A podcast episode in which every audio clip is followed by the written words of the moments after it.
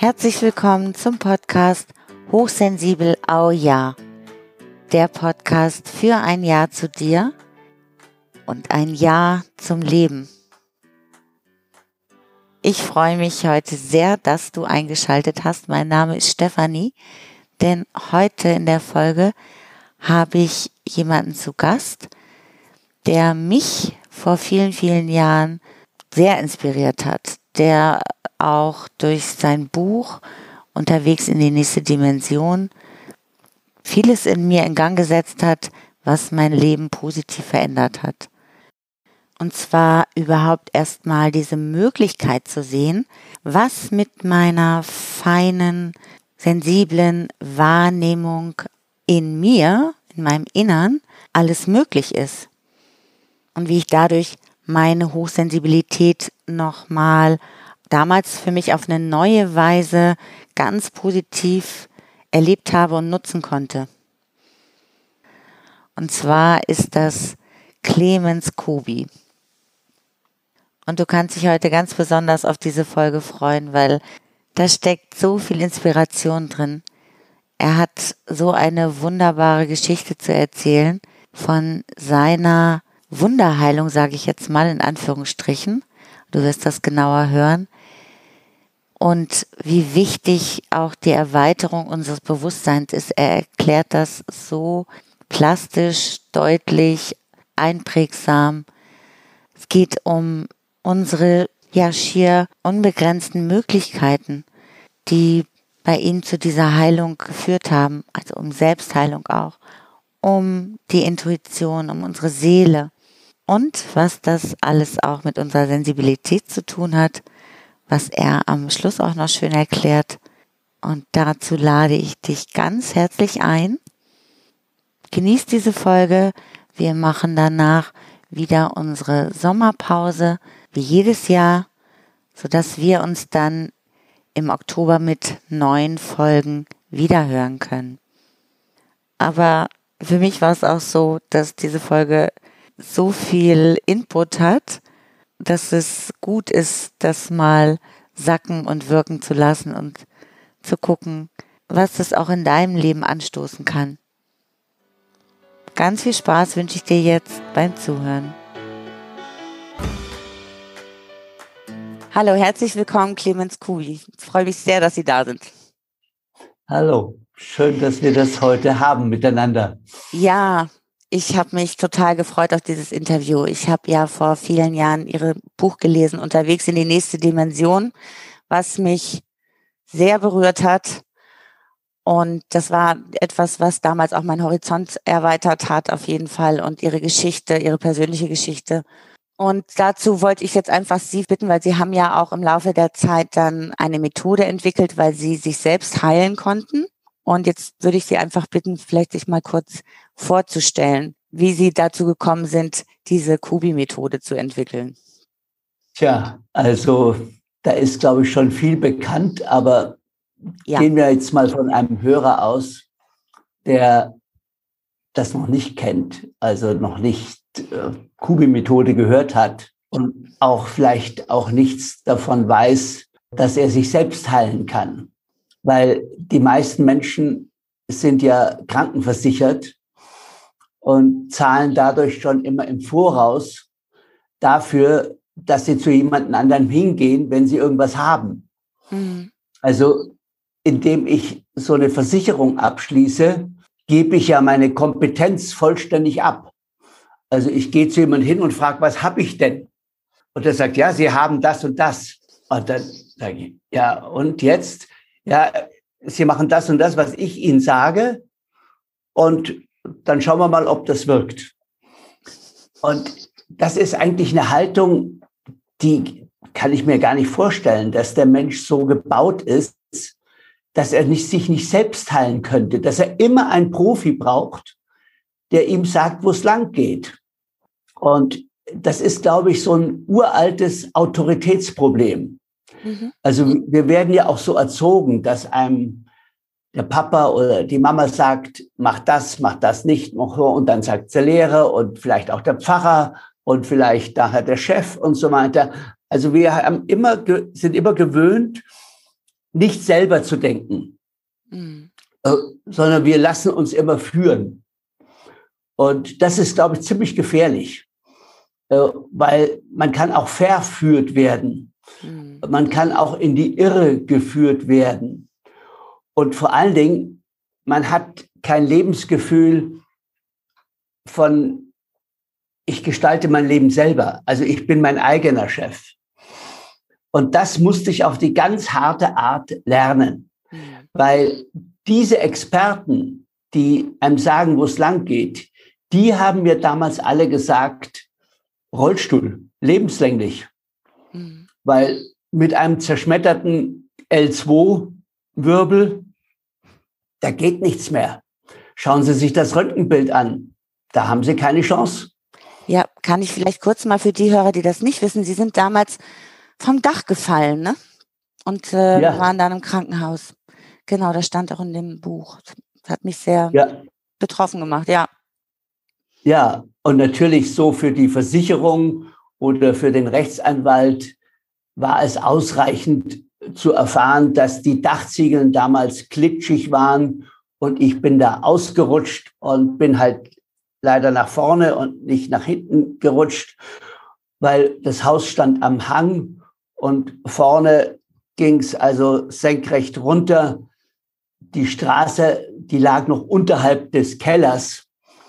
Also das waren dann von dem Dachfenster circa 15 Meter, Die ich da abgerutscht und dann runtergefallen bin.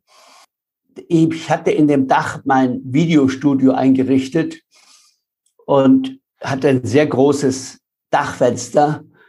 Und wenn ich in den Garten wollte, dann bin ich einfach aus dem Fenster raus und bin nach hinten gelaufen. Denn hinten war das Dach nur noch einen Meter über dem Boden und dann konnte ich runterspringen und war schon im Garten und brauchte nicht die ganzen Treppen unten und drüben wieder hochlaufen. Und das war ja an dem Tag, am 27. Mai auch so. Aber ich stand im Fenster und dachte, oh, es nieselt, es ist so ein bisschen feucht. Und ich überlege noch, ob das gut ist, da jetzt rüber zu gehen oder nicht. Und in dem Moment rutsche ich schon aus und dann mit dem Hubschrauber in die Querschnittsklinik. Ja. Dann, und das ja, war natürlich für mein Leben ein großer Einschnitt. Also ich war dann ein Jahr in der Klinik. Also mein Unfall, der war ja 1981 und da war die Chirurgie noch nicht so weit wie heute, dass sie über einen zerschmetterten Wirbel sofort diese Platinstäbe schrauben kann, wodurch man sofort im Rollstuhl sitzt. Damals hat man uns einfach liegen lassen, wurde immer ab und zu so gewendet wie so ein, wie so ein Toast, damit man sich nicht wund liegt. Mhm. Und dadurch hatte ich sehr, sehr viel Zeit, über mich nachzudenken. Äh, das war so ähnlich wie so eine Art Zwangsmeditation. Mhm. Weil ich hatte ja von diesen ganzen inneren Prozessen damals wenig Ahnung oder wenig Interesse auch dafür. Ich war mehr so gesellschaftlich, sozial engagiert. Ich hatte vorher die Grünen gegründet mhm. und war 68 in Berlin. Und also es war mehr so ein Leben nach außen. Jetzt musste ich mal gucken, was ist denn in mir los? Und da hat sich zum ersten Mal ein Kontakt zu meiner Seele hergestellt. Ich habe das Wort Seele vorher, ja, ich kannte es natürlich, aber ich habe das nie verwendet das war auch so ein bisschen religiös gebunden und ja. also eigentlich kein Thema für mich. Aber nachdem mir die Ärzte gesagt haben, ich werde nie wieder laufen, ja, was mache ich denn jetzt? Und ich lieg da alleine. Und vor allen Dingen das Dramatische war, dass alle meine Freunde und meine Familie diese Diagnose akzeptiert haben. Das hat mich am meisten erschüttert dass ich niemand mehr hatte, der mir Hoffnung machte. Oh ja. Kein einziger. Und da kam dann dieses Gespräch mit meiner Seele zustande. Weil ich sagte, ja, was soll ich denn jetzt machen? Da ich, darf ich da kurz eine Frage stellen, weil das war auch genau dieser Satz, der mich so lange seitdem begleitet. Da haben Sie geschrieben, dass Sie eben entschieden haben, Sie wollen jetzt Ihrer Seele lauschen. Und ich dachte sofort, ich will auch meiner Seele lauschen. Das hört sich total gut an. Und können Sie noch sich an den Moment erinnern, wo Sie plötzlich da irgendwas wahrgenommen haben, was da plötzlich anders war, wie, wie Sie auf die Idee gekommen sind, dass das jetzt Ihre Seele ist? Ja, man hat ja oft so einen inneren Dialog.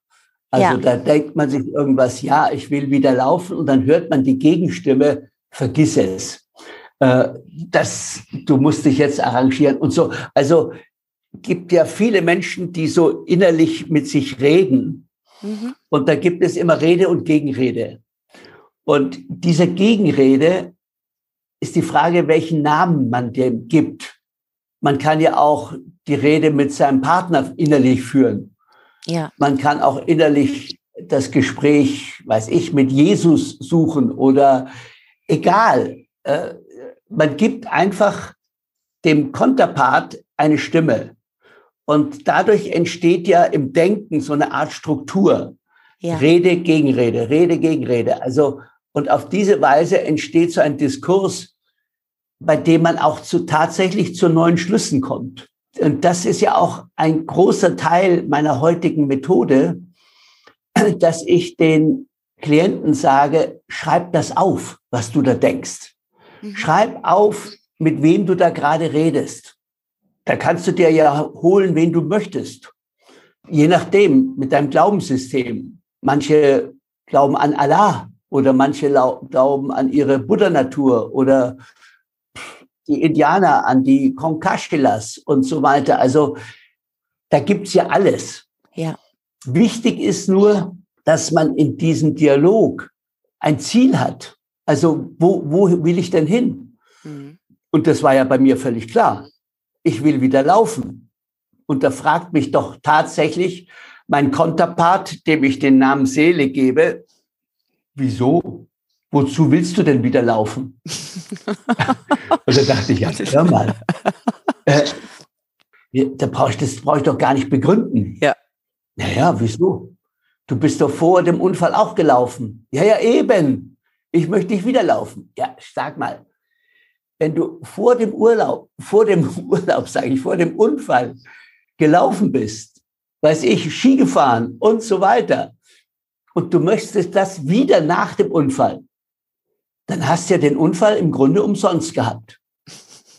Also das kann es doch nicht sein.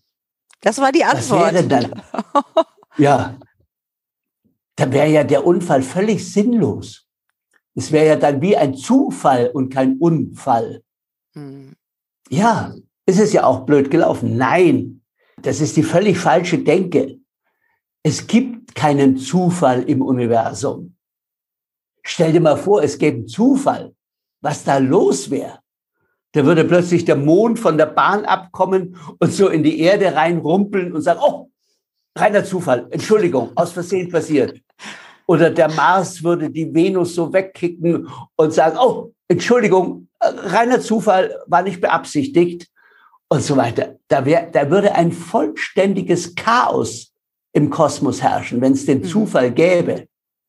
Aber wenn man Physiker oder Astronomen oder äh, Wissenschaftler fragt, wie läuft denn das da im Kosmos? Da sagen die perfekt. Mhm. Alles läuft absolut perfekt und das sogar auf energetisch niedrigstem Niveau. Das ist die pure Harmonie, wie das alles miteinander funktioniert. Also Zufall kannst du dir abschwenken. Außer du betrachtest das Wort anders. Das geht ja auch. Es fällt mir zu. Mhm weil es eben jetzt zufällig, also fällig ist. Aha. Also warum war mein Unfall jetzt ja gerade fällig? Mhm. Da hatte ich ja wieder Zeit drüber nachzudenken. Und da war mir schon klar, so wie ich bis dahin gelebt habe, kann es nicht weitergehen. Wenn einem durch sein alltägliches Leben sowas passiert, dass man auf den Dachziegel Regeln ausrutscht und das kein Zufall ist, dann muss man sich überlegen, warum habe ich das gebraucht? Mhm. Also, weil es war interessant. Acht Stunden vorher hatte ich ein Gespräch mit einem Freund und zu dem habe ich gesagt, du, diese Kneipe, die ich hier betreibe, bei der ich jeden Abend literweise Alkohol austeile und mindestens zwei Packungen Zigaretten passiv mitrauche, das mag ich nicht mehr. Oh. Dann sagt er, ja, dann nimm doch mal einen Koffer und verreis. Sag ich, das geht nicht. Ich habe so eine Verantwortung. Also ich muss die Kredite zurückzahlen. Ich muss das machen. Also äh, die Kinder, die Frau, meine Mutter wollte, dass ich das Haus so ausbaue, dass sie da alt werden kann. Also ich hatte so viel Verantwortung, dass ich dachte, nee, ich kann hier nicht weggehen. Und wie gesagt, acht Stunden später verreise ich mit dem Hubschrauber. Wenn man diese Signale, die man im Leben kriegt, nicht ernst nimmt und sich nicht überlegt, ich muss jetzt was tun, dann wird's halt schlimmer. Und wenn man so ein Holzkopf ist wie ich, der sagt stur, nein, nein, da, das ziehe ich jetzt durch.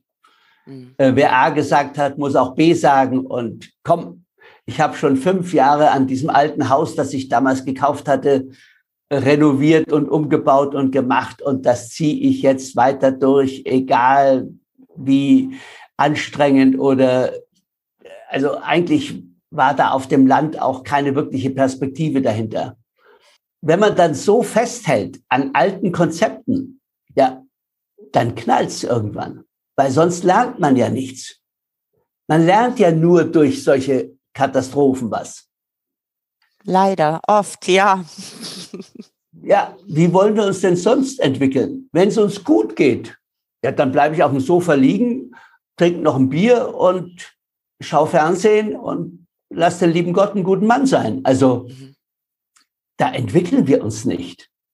Wir entwickeln uns tatsächlich nur durch solche Krisen. Mhm. Aber wenn ich daraus nicht die richtigen Schlüsse ziehe, dann wird die Krise größer. Und das war mir dann auch klar. Also ich wusste schon in der Klinik, ach eigentlich schon im Hubschrauber, oh, so kann es nicht weitergehen. Das Problem war aber, ich wusste nicht, wo mein Leben hingehen soll. Weil ich habe vorher schon sehr viel gemacht gehabt und das erschien mir jetzt alles sinnlos. Das erlebe ich heute auch sehr oft bei meinen Seminarteilnehmern. Die wissen auch ziemlich schnell, was nicht geht oder was sie nicht wollen. Aber was will ich, das ist schwieriger. Wo soll die Reise hingehen? Und da fiel mir monatelang nichts ein. Bis Monate. mir meine Seele sagte, du brauchst ein anderes Bewusstsein. Ich dachte, was heißt hier anderes Bewusstsein? Ich denke doch so, wie ich denke. Nein, nein, nein, du denkst falsch. Du findest ja keine Lösung. Wodurch willst du wieder laufen lernen? wenn das Röntgenbild dir zeigt, der Wirbel ist kaputt, der ist zerschmettert, was willst du dagegen sagen? Mir fiel mir nichts ein. Aber ich wollte auch nicht hören, was sozusagen die Wissenschaft darüber sagt. Mhm. Oder was die Verwandten sagen. Oder die Freunde und so weiter. Ich habe dann also absolutes Besuchsverbot erteilt. Weil ich dachte, solange mir die immer sagen, du, Clemens, ich lieb dich und ich schieb dich und so. Also äh, ja. Aber ja. das darf ich mal kurz was fragen und zwar, obwohl jetzt alle gesagt haben, das kann, also das, das bleibt jetzt so und ich schieb dich und im Rollstuhl. Also diese Verbindung hat ja dann gesagt, das ist nicht meine Wahrheit. Also ich muss einen anderen Weg gehen obwohl sie noch nicht dieses Bewusstsein hatten, aber da gab es ja schon was. War das jetzt diese, die Intuition, die Seele, die da schon vorher ihnen diesen Hinweis gegeben hat, dass es überhaupt möglich ist, anders zu denken? Ja, eben. Darüber habe ich nachgedacht. Wer könnte anders denken als ich? Wenn die Ärzte alle so denken und meine Verwandten alle so denken und alle Freunde so denken, wer könnte anders denken? Und da fiel mir dann mit der Zeit, das ist auch wieder eine etwas längere Geschichte, aber die steht auch im Buch. Mhm. Ich habe danach noch das zweite Buch geschrieben, Heilung, das Wunder in uns. Da steht es nochmal ganz genau drin und dann auch noch mehr. Also es gibt insgesamt sechs Bücher, die zu dem heutigen Bewusstsein führen. Da fiel mir ein, Menschen, die anders denken als ich, die kennen keinen Strom, die kennen keine Straßen, die haben kein weißes Mehl, die haben auch kein Zucker und das sind noch keine Touristen. Und meine Ratio hat dann sofort gesagt, vergiss es, das gibt's nicht mehr. Auf dem Planeten gibt's das nicht mehr. Und da bin ich dann wieder ins Loch gefallen, weil ich dachte, das wäre ja wirklich eine Vision, bei der ich noch Hoffnung schöpfen kann. Das war dann das eigentliche Wunder, dass trotz Besuchsverbot plötzlich mein Freund Fritz an meinem Bett stand. Und ich sagte, Fritz, wo kommst du denn her? Und sagte, ja, ich war gerade mit dem Rucksack zwei Monate in Asien. Oh, in Asien. Was, wo warst denn da? Was hast du da gemacht und so? Und weil ich hatte davon keine Ahnung, bei mir war, war die Landkarte in der Türkei zu Ende. Also da, da gab es sonst nichts. Und mhm. sagte ich, Fritz, du, ich habe eine Idee. Ich würde gern Leute kennenlernen, die kein Strom, keine Straßen, kein Weißmehl und keine Touristen. Das sagt er, kenne ich. Sag ich, kennst du? In dem Moment rieselte es durch meinen Körper. Ich sag, wie, wo? Sagt er, ja, in Ladakh. Sag ich, was ist denn Ladakh? Kannst du es mal buchstabieren? Was ist denn das? Ja, das ist ein Land oben im Westhimalaya. Ich dachte, Westhimalaya. Also, keine Ahnung. Sag ich, Fritz, stimmt das? Ja, da war ich schon. Da warst du schon. boah, und ich dachte, mich trifft also ein Schauer. Und mein Körper fing an zu vibrieren. Und ich dachte, Fritz, ist das wahr? Sagte, ja, was hast du denn? Hast du ein Problem? Oder ich sage, Fritz, würdest du mich dahin bringen? Und sagte, ja, warum denn nicht? Boah, weil ich war ja ab der Taille, war es ja bei mir tot. Also das war ja alles nicht erreichbar. Null. Und selbst der Unterleib fing an zu vibrieren. Und ich dachte, oh, ich sagte, Fritz, geh, Fritz, geh, ich halte das nicht aus. Da guckt er mich an, ich sag mal, was ist denn los? Ich sag, Fritz, geh. Und wie er zur Tür geht, dreht er sich nochmal um und sagt zu mir, mit dem Rollstuhl zu da nicht hoch. Und da wusste ich, so, jetzt habe ich ein Ziel. Jetzt habe ich ein Ziel. Ich werde nach Ladakh fahren. Und ich habe geackert wie ein Wahnsinniger und so weiter. Es hat noch zwei Jahre gedauert, aber dann war ich in Ladakh. Wow. Und, und zwar ist eine Riesengeschichte, ja, aber ich, weiß. ich hatte plötzlich den Motor. Und Fritz war da nicht mehr dabei. Der hat schon längst gedacht, das wird nichts. Aber als ich dann aufbrach, um tatsächlich diese sogenannten unzivilisierten Leute zu treffen, musste ich nach Sanska. Also das ist nochmal hinter 5000er Bergen. Da konnten wir erst mit dem Jeep so ungefähr 40 Meilen fahren und dann das Gepäck auf Jack und zu Fuß und dann da hoch. Und als wir endlich mit zwei Jeeps aus Leh rausfahren. Leh ist die Hauptstadt von Ladakh. Da stoppt mich das Militär. Und ich zeige aber meine Genehmigung, dass ich nach Sanskar darf. Ich hatte vom obersten Militär also die Erlaubnis, dort zu filmen. Und die sagen, nee, die Straße ist gesperrt. Also bis zu der Stelle, wo wir dann umsatteln müssten. Ich sage, das gibt's doch nicht. Seit der Klinik bereite ich mich darauf vor und jetzt stoppt mich das Militär. Also das, das darf doch nicht wahr sein. Und da sagt mein Fahrer zu mir, du, ich kenne mich hier aus, wir können auch querfeld einfahren. Sag ich, komm, fahr, fahr. Und er fährt also richtig über die Schotterwüste auf fast 4000 Meter Höhe. Dann fahren wir so einen Berg runter und ich denke, oh Gott, jetzt überschlagen wir uns gleich oder die Achsen brechen oder irgendeine Katastrophe passiert und er rast durch so Büsche durch. Und in dem Moment sind wir auf dieser Straße, die verboten wurde. Und da fährt gerade ein Konvoi mit 16 Jeeps vorbei, also im ziemlichen Abstand. Und vorne ganz schweres Militär und hinten schweres Militär, so ein Sicherheitstransport. Und wer sitzt in dem Transport? Der Dalai Lama. Ich habe noch nie vom Dalai Lama gehört gehabt und mhm. dachte, was ist denn das? Wie wir auf die Straße kommen und ich sehe, hier sind andere Jeeps, sage ich zu meinem Fahrer, fahr mit. Das war zwar die falsche Richtung, aber egal. Der fuhr dann mit und fünf Minuten später bleibt der ganze Konvoi stehen. Und ich denke, oh, jetzt gibt's Ärger. Weil jetzt haben die uns entdeckt und jetzt, jetzt kommt das Militär und ich weiß nicht, was passiert. Es passierte gar nichts. Wir stehen da und warten. Und da sagt mein Fahrer, schau mal da oben, die Serpentine hoch. In dem dritten Jeep, siehst du den, da sitzt der Dalai Lama drin. Sag ich, siehst du, was ich sehe? Aus dem Kühler vom Dalai Lamas Jeep kommt so eine Rauchfahne.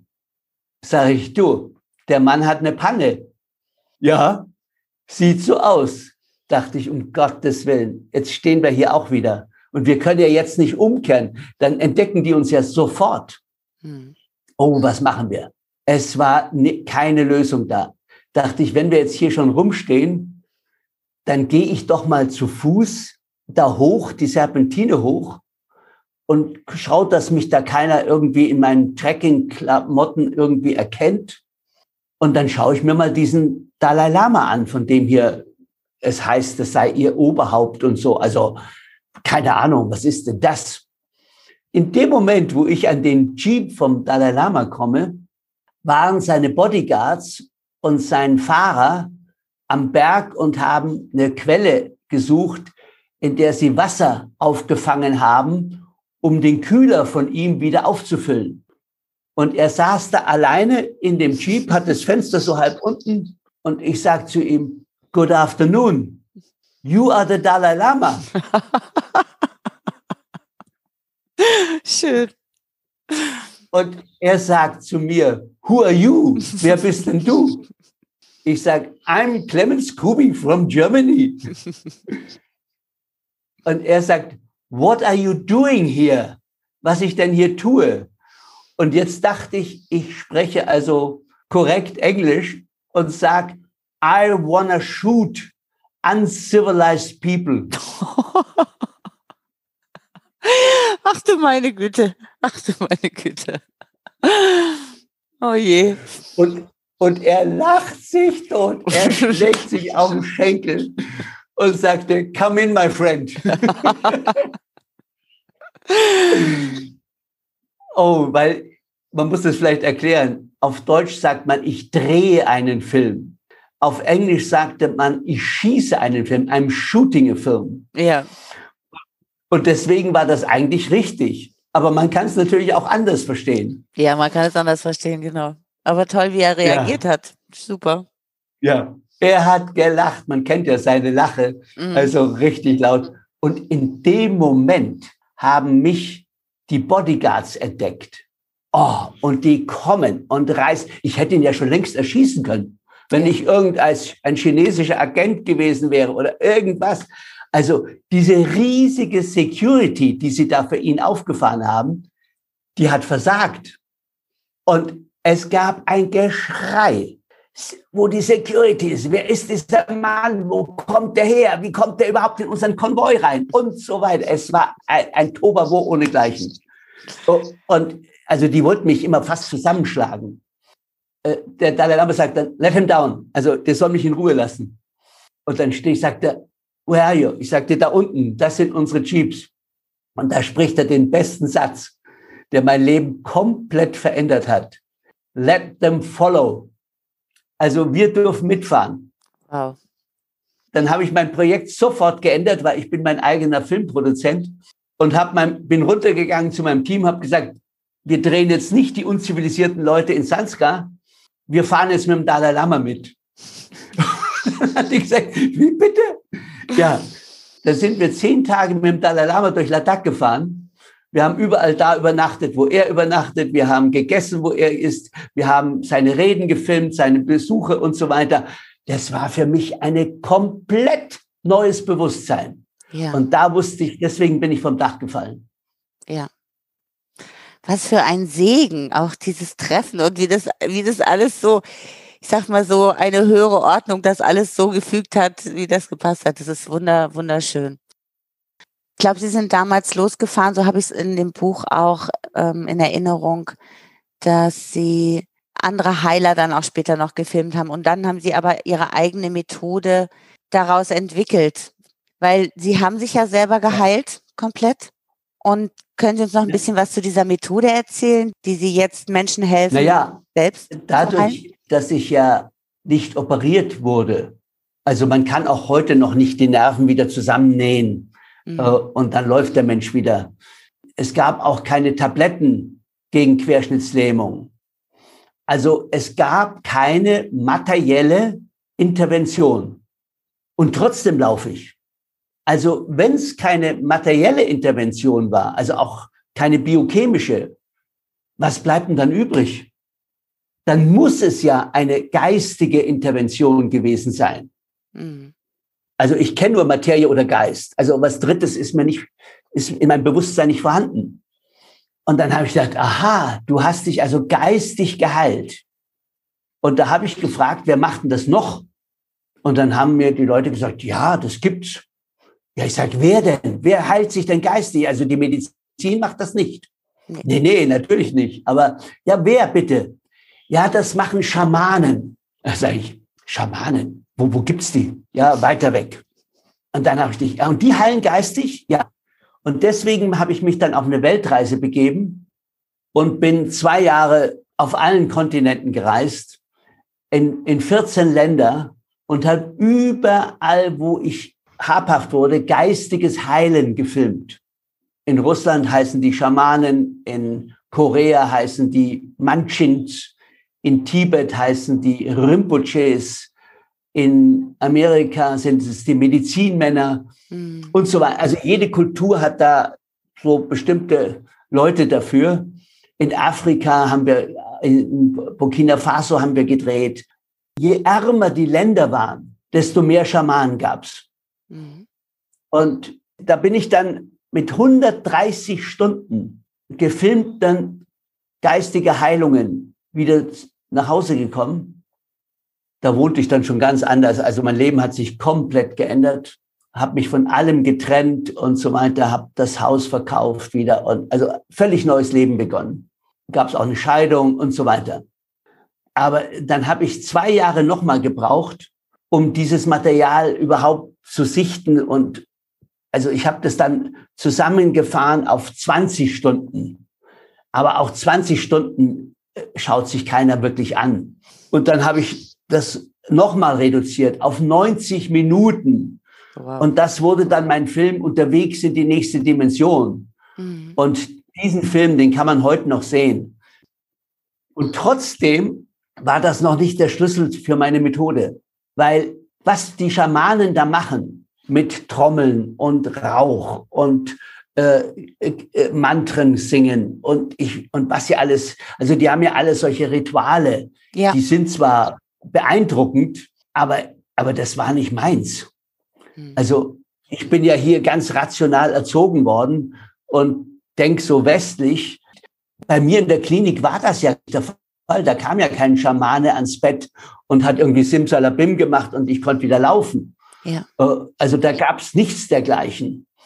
Und danach habe ich dann noch einen Film gedreht mit Gehirnforschern. Und dieser Film hieß Das Leben ist eine Illusion. Aber die ARD wollte den nicht senden, weil die der Meinung war, das stimmt nicht. Das Leben ist keine Illusion. Das Leben ist knallharter Ökonomie, Materialismus und so weiter. Aber das holländische Fernsehen hat mir diesen Film finanziert. Ich konnte wirklich mit ganz tollen Gehirnforschern diese Idee, die mir da die Gehirnforscher vermittelt haben, dass nämlich die Wirklichkeit erst in unserem Kopf entsteht und dass die Sinnesorgane, also wir haben ja fünf Sinnesorgane, sehen, hören, fühlen, schmecken, die sind an der Wahrnehmung zu weniger als neun Prozent beteiligt. Alle fünf zusammen. Das und dann sage ich, ja, bitteschön, was, ist, was sind dann die 90 Prozent? die kommen aus deinem Fundus. Das sind sozusagen deine Illusionen, deine Glaubenssätze, deine Prägungen. Das hat nichts mit der Situation zu tun, die gerade vor dir ist. Wow. Die nimmst du kaum wahr. Also die Sinnesorgane, die sind eigentlich nur dazu da, unsere Vor Vorurteile zu bestätigen. Ja. Und das hat mich dann schon ziemlich erschüttert. Aber ich wusste, ach so, ich bin ein geistiges Wesen. Jawohl.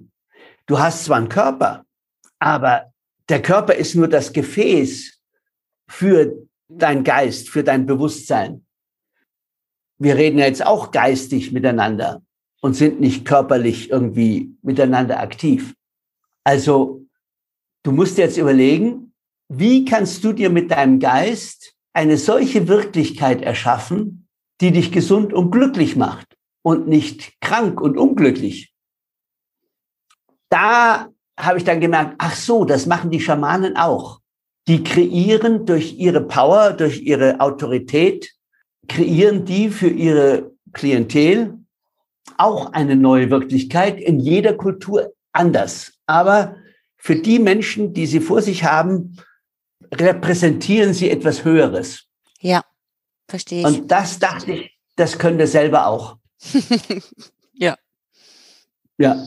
Und das ist heute die Kugelmethode. Dass man sich selber eine Wirklichkeit erschafft, die man sich ausdenken kann. Weil unser Gehirn kann nicht unterscheiden zwischen Fakt und Fiktion. Mhm.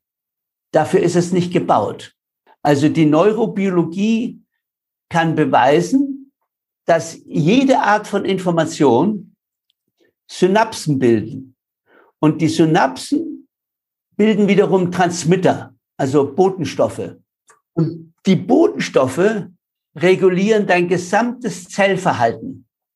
Weil ohne Information arbeitet keine einzige Zelle in dir. Die meisten Prozesse haben wir natürlich automatisiert. Also ich muss nicht meinem Herz 64 Mal in der Minute sagen, Schlag, Schlag, Schlag, Schlag. Ja.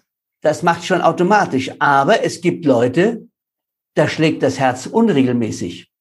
Also die haben vielleicht sogar Herzrasen oder Stolpern und die brauchen dann vielleicht einen Stand. Und da merkt man schon, aha, da stimmt die Zellinformation nicht. Mhm. Und die kann man mit meiner Methode ändern. Und das machen wir immer schriftlich. Und das machen wir jeden Tag. Also wir haben Klienten um die ganze Welt inzwischen, die diese Methode anwenden, weil oft sind sie schon austherapiert. Ja. Oft sagt man ihnen, so wie mir auch, wir können für sie nichts mehr tun. Und in dem Moment verabschieden sich die Patienten von ihrer Autorität, weil die Autorität sagt sowieso, wir können nichts tun. Damit müssen sie leben oder sterben. Und in dem Moment gucken die Leute auf meine Webseite und sagen, ach so, es gibt noch einen anderen Weg. Sage ich, ja, den gibt es. Und den kannst du jetzt hier lernen. Du kannst dein eigener Chef werden. Du kreierst dir deine eigene Wirklichkeit und deine Zellen richten sich sofort danach. Mhm. Weil der Körper hat kein Eigenleben. Der Körper tut das, was die Zellinformation ihm sagt. Und die Zellinformation entspringt deinem Bewusstsein. Und dein Bewusstsein kannst du entwickeln. Und wenn du das entwickelst, dann produzierst du die richtige Information und dann sagen die Zellen, ach, endlich ist der Stress vorbei, endlich und so weiter. Und dadurch ändert sich dein körperliches Sein. Das ist so toll erklärt. Sie bieten ja dann auch an ein Webinar, was man auch erstmal kostenlos nochmal mehr Informationen zu dieser Methode äh, bekommen kann.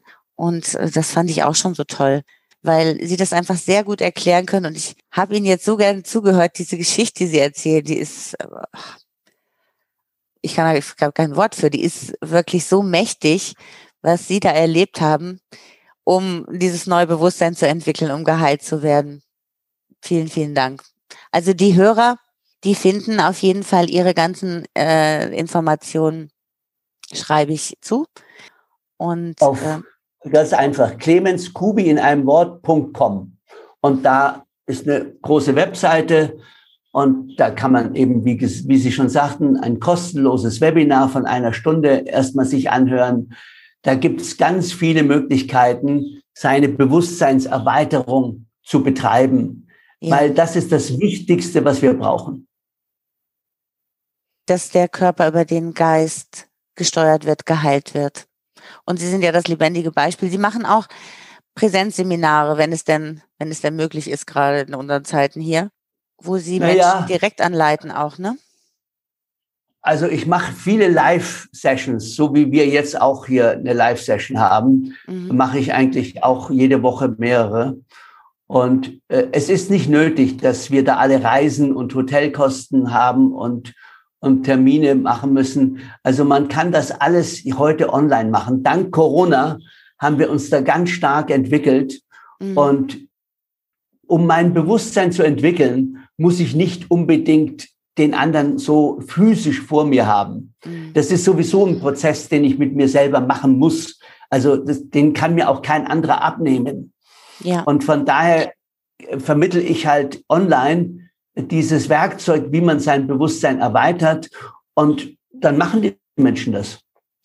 Sie sind ja das lebendige Beispiel und es ist eben auch absolut heilsam. Und was ich so wunderbar daran finde, das ist mir auch immer so ein Anliegen, den Menschen klar zu machen, dass sie da selbstständig sind, dass sie diese selber die Autorität sind und die nicht mehr im Außen suchen müssen oder sich als mhm. Opfer fühlen.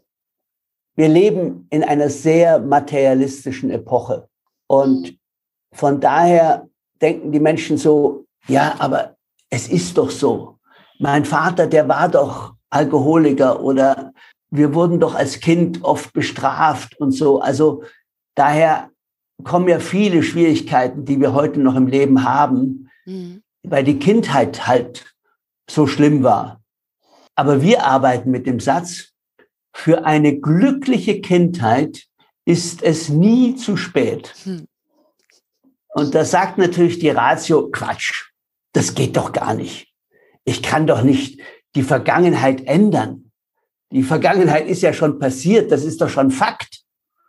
Sag ich, das gilt für die Ratio. Die Ratio ist immer an Raum und Zeit gebunden und da hast du recht.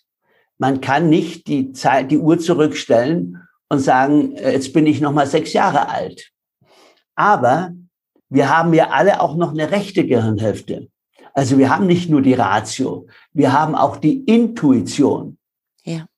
Und die Intuition, die ist ja unabhängig von Raum und Zeit. Die Intuition, da ist immer alles jetzt. Mhm. Und was jetzt ist, kann ich jetzt ändern. Und man lernt eben mit der Kubi-Methode mit seiner Intuition zu arbeiten.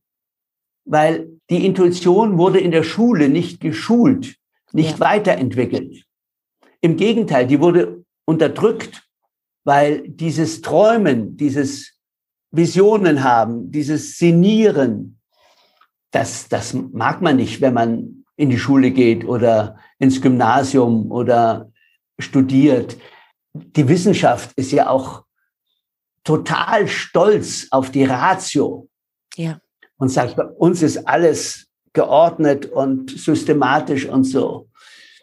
Es ist aber komisch, ein Wissenschaftler, der an die Grenze seiner Wissenschaft gerät, wo er sagen muss, hm, das wissen wir noch nicht, der springt oft aus seiner Rationalität raus, indem er sagt, das ist Gottes Wille.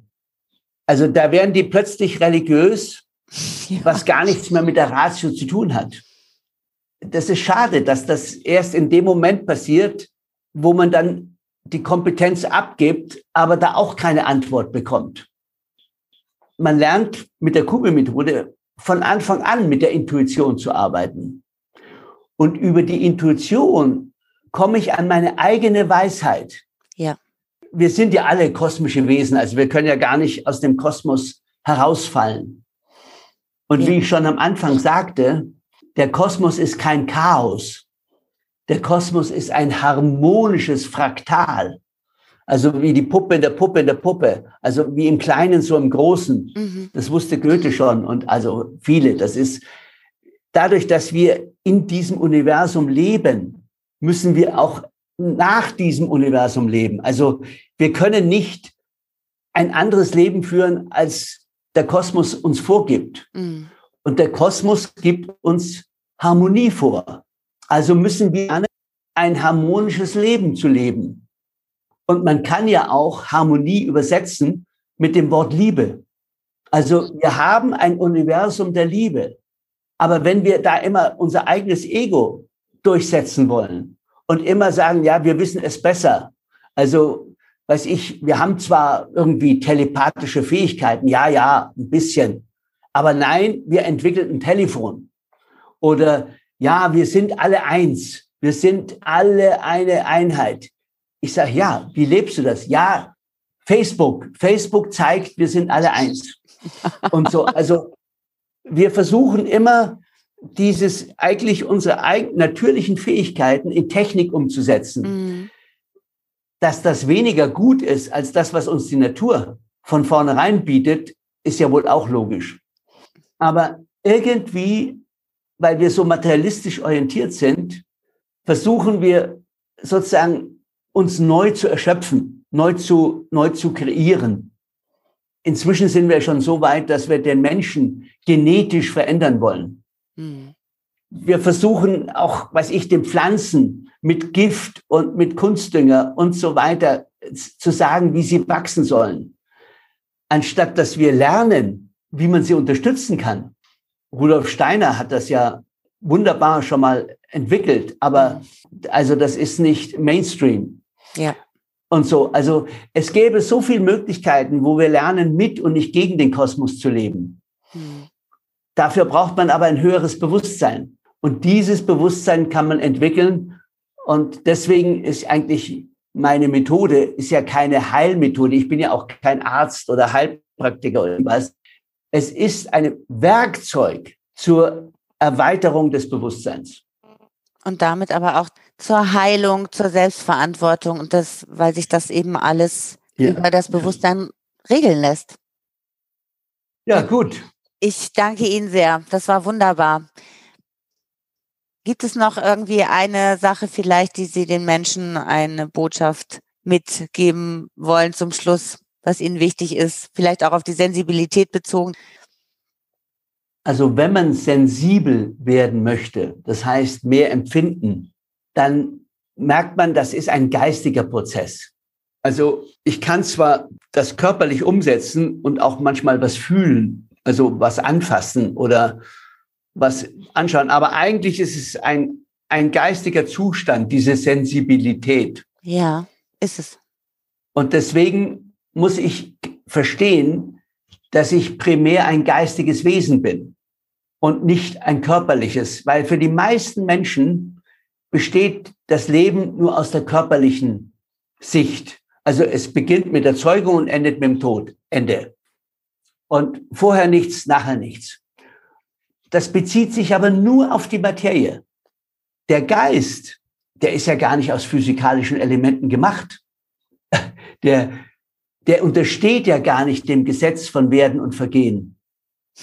Der Geist ist unsterblich dadurch. Ja. Alles, was Materie ist, unterliegt dem kosmischen Gesetz von Werden und Vergehen. Also das, das, da muss man wieder raus. Das ist ja dann auch verbraucht. Das können wir ja froh sein, dass die Materie nicht ewig lebt. Wir würden ja untergehen darin. Ja. Also muss ich lernen, aha, ich bin ein geistiges Wesen. Und wenn ich mich dazu bekenne, erstens verliert der Tod seinen Schrecken mhm. und zweitens habe ich unglaublich viele neue Möglichkeiten, die mir körperlich gar nicht zur Verfügung stehen. Und das ist dann die Sensibilität. Ich bin Ihnen zutiefst dankbar. Okay. Alles Gute. Ja, danke, das sind ich Ihnen auch. Ciao. Schön. Tschüss. Ich hätte noch eine ganze Weile länger mit Clemens Kobi reden können das so schön erklärt, dass wir in erster Linie geistige Wesen sind und auch da den Ansatzpunkt haben, mithilfe unserer Intuition uns selbst zu heilen, das Leben so für uns zu gestalten, wie es uns gefällt, wie es zu uns passt, dass wir glücklich sind, dass wir ein erfülltes Leben haben. Und gerade weil wir so ein besonderes Wahrnehmungstalent haben, auch für das, was in unserem Innern stattfindet, haben wir die Möglichkeiten, das über unsere Intuition oder mit Hilfe unserer Seele auch in uns zu entdecken.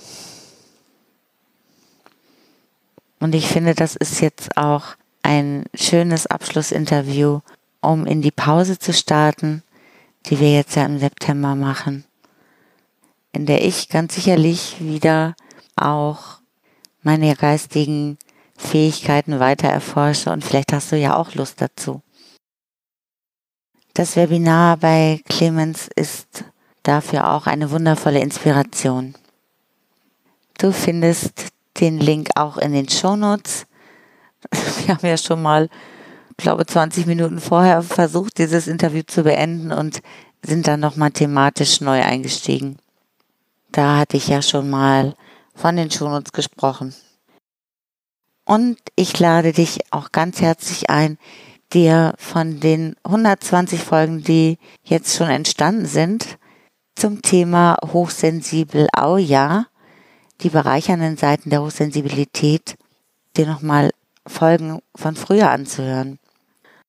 Und ich freue mich auch riesig, wenn du diesen Podcast weiterempfiehlst, ihn teilst für Menschen, für die das auch interessant sein könnte. Und an dieser Stelle möchte ich nochmal ganz, ganz herzlichen Dank sagen für alle wunderbaren Rückmeldungen, auch Wünsche und vor allem auch für diese tollen ähm, Kommentare, auch bei YouTube oder iTunes, die Bewertung. Ich habe, also ich freue mich wirklich jedes Mal riesig und das gibt mir ganz viel Motivation und auch Energie, um weiterzumachen. Danke, danke dafür. Ich wünsche dir jetzt noch eine wunderschöne Zeit, eine wunderschöne Sommerzeit auch. Danke dir sehr fürs Zuhören und freue mich schon, wenn wir uns im Oktober wieder hören. Mit neuen Folgen, neuen Inspirationen und dem neuen Angebot von mir, wo es um die Vorzüge deiner Innenwelt, auch deiner Intuition geht. Da freue ich mich wirklich schon riesig drauf. Alles, alles Liebe für dich.